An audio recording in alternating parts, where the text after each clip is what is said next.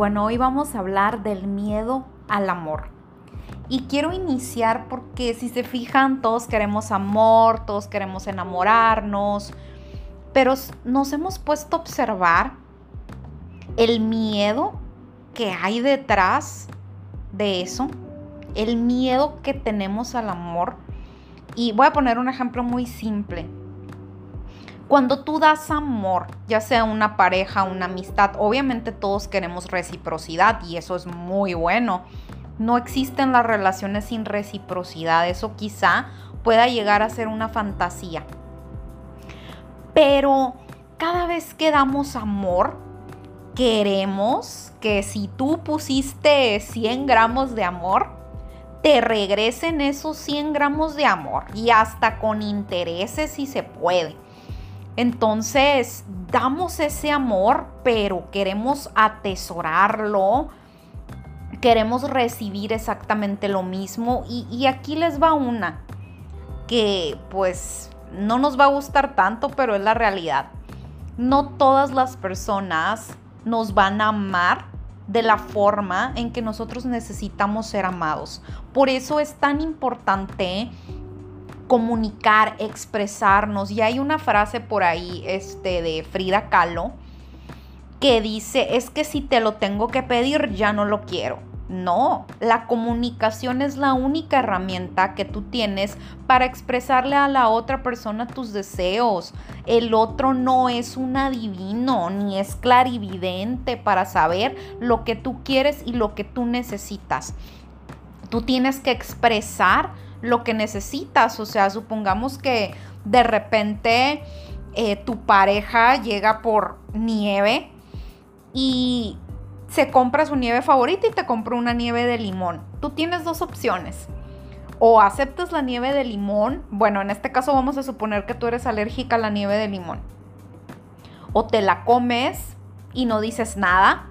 O le dices, oye, pues muchas gracias, qué lindo, pero soy alérgica a la nieve de limón.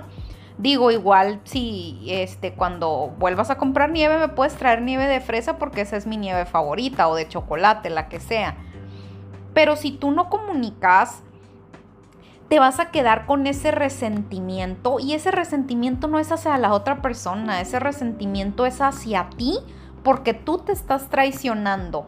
De repente tienes ese resentimiento con el otro porque tú no te escuchas, porque tú no marcas límites. Entonces es decir, oye, soy alérgica a la nieve de limón, yo quiero nieve de chocolate. Si tú no pides tu nieve de chocolate, nadie mágicamente va a venir a darte esa nieve de chocolate porque nadie es clarividente para saber que tu nieve favorita es la nieve de chocolate, a menos de que tú se lo digas a la gente y lo expreses. Entonces, eh, por eso es tan importante y sobre todo el amor viene de nosotros mismos había hecho una encuesta ahí en mis redes sociales de si querían que hablara del miedo al amor o si querían que hablara del amor propio. Y pues fue un empate, ¿no? Entonces, pero el amor, como tú lo quieras ver desde el punto de vista, perspectiva que tú lo veas, eh, surge del amor propio. Porque la relación que tienes contigo es lo que tú proyectas al exterior. Tu vida es solamente la obra de teatro o la representación de lo que tú vives internamente. Por eso, si tú quieres aprender a amar, primero tienes que aprender a amarte a ti. Primero tienes que optar por el autodescubrimiento. Porque si ni siquiera sabes lo que a ti te gusta, ni siquiera conoces tus necesidades, pues ¿cómo le vas a decir al otro qué es lo que te gusta, qué es lo que buscas, qué es lo que quieres? Entonces, eh, por eso es tan importante y hay un libro, de hecho, muy bueno que me está encantando que se llama Del miedo al amor. Y vamos a hablar de cosas más espirituales hoy, vamos a ponernos esotéricas. Entonces, este libro eh, lo escribieron eh, Judith Sally y Eva Pierracos. Entonces se dice eh, que a ellas un guía les decía, un guía les proporcionó, un guía espiritual elevado les proporcionó toda esta información que ellas plasmaron en este libro. De hecho, hay una página que se llama eh, Patwork México, donde tú puedes leer de manera gratuita unos PDFs donde vienen las 258 conferencias de este guía. Eh, y, habla cómo descubrirnos, porque si tú no haces las paces con las partes oscuras de ti, vamos a ponerlas como partes oscuras porque todos tenemos partes de nosotros que nos gustan y otras que no nos gustan tanto.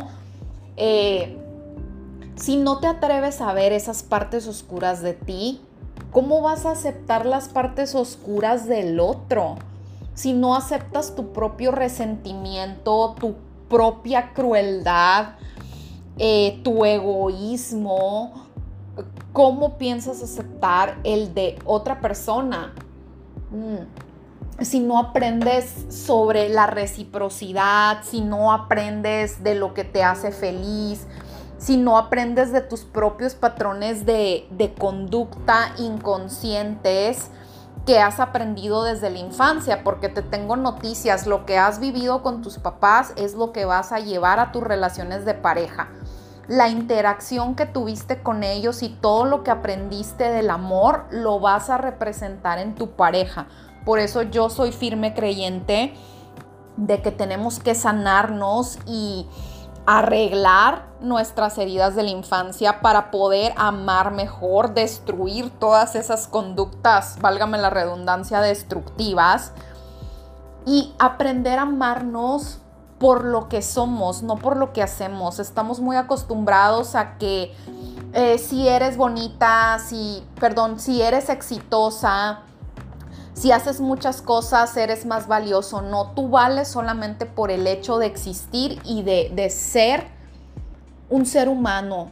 Hemos aprendido que para recibir amor tenemos que traicionarnos o tenemos que hacer mucho y eso no es cierto. Por eso de repente nos sentimos tan poco merecedores del amor y vamos por ahí agarrando. Tú eres el director de tu obra, entonces tú sientes que no mereces amor y vas por ahí agarrando tus muñequitos, montando tu obra, donde tú vas a representar y vas a manifestar a personas que no te quieren porque tú sientes que no mereces ser querida. Entonces, eh, de repente dices, ¿por qué todas mis relaciones son iguales? ¿Por qué nadie me quiere? ¿Por qué nadie me hace sentir valiosa?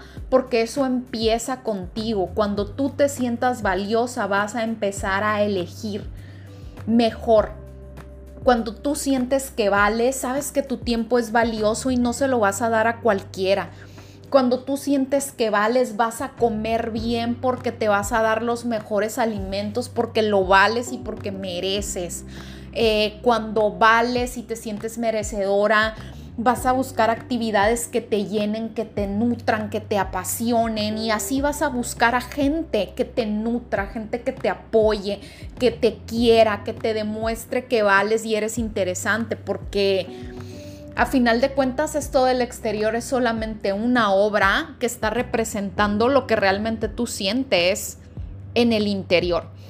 Entonces, dale una checadita, una revisadita, un análisis de qué estás viviendo, qué estás manifestando y vete a las raíces de eso que están en nuestro inconsciente. Y hay muchos ejercicios eh, que podemos hacer para, para una mayor conciencia. Yo me está encantando, estoy haciendo uno que se llama es un diario de lo que yo quiero ser, lo que yo quiero crear, o sea, es como el diario de mi futuro yo. Entonces ahí a diario escribimos cinco puntos eh, para hacernos conscientes de los patrones de conducta que queremos cambiar o las áreas de nuestra vida en donde queremos cambiar. Entonces em, vamos por ahí y, te pones a hacer esta introspección de, a ver, hoy me siento así. Hoy practico, por ejemplo, hacerme más consciente, eh, de este patrón de conducta. Eh, hoy practico cuando hago esto, cuando me doy cuenta que a lo mejor me enojo y recrimino y reclamo porque quiero recibir amor. O hoy practico cuando me doy cuenta que a lo mejor me salió mi niña herida.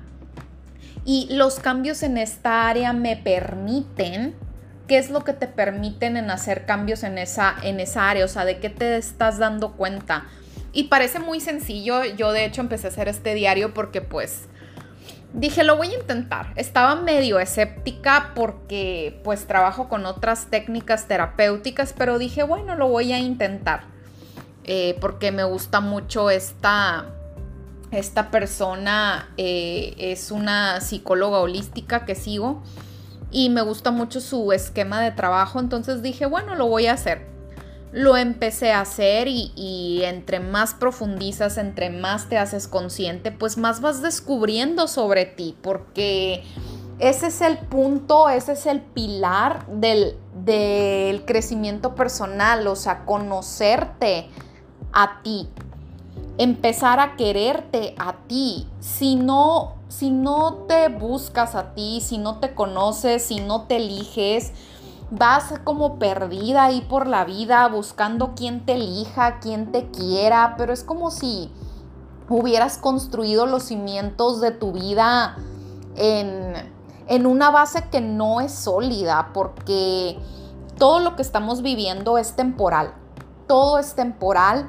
Entonces, eh, de repente las personas se van, las situaciones cambian, estamos en constante evolución, en constante movimiento y va a llegar un momento en que vas a tener que enfrentarte a ti y estar contigo. Entonces, eh, qué mejor que hacerlo en buenos términos, ¿no? Qué mejor que hacerlo con todo el amor, toda la compasión de saber quién eres y sentir esa seguridad en ti y en la vida y que tú estás ahí para sostenerte y que puedes confiar en ti, porque de repente no confiamos en los demás, porque no confiamos ni en nosotros mismos y tenemos esa desconfianza en nosotros, en la vida, y vamos por ahí manifestando a quien nos traicione y quien nos refuerce esa herida de que no puedo confiar en nadie. Entonces mis heridas están ahí y yo inconscientemente voy representándolas y voy... Eh, eligiendo de manera inconsciente situaciones y personas que me sigan representando mi herida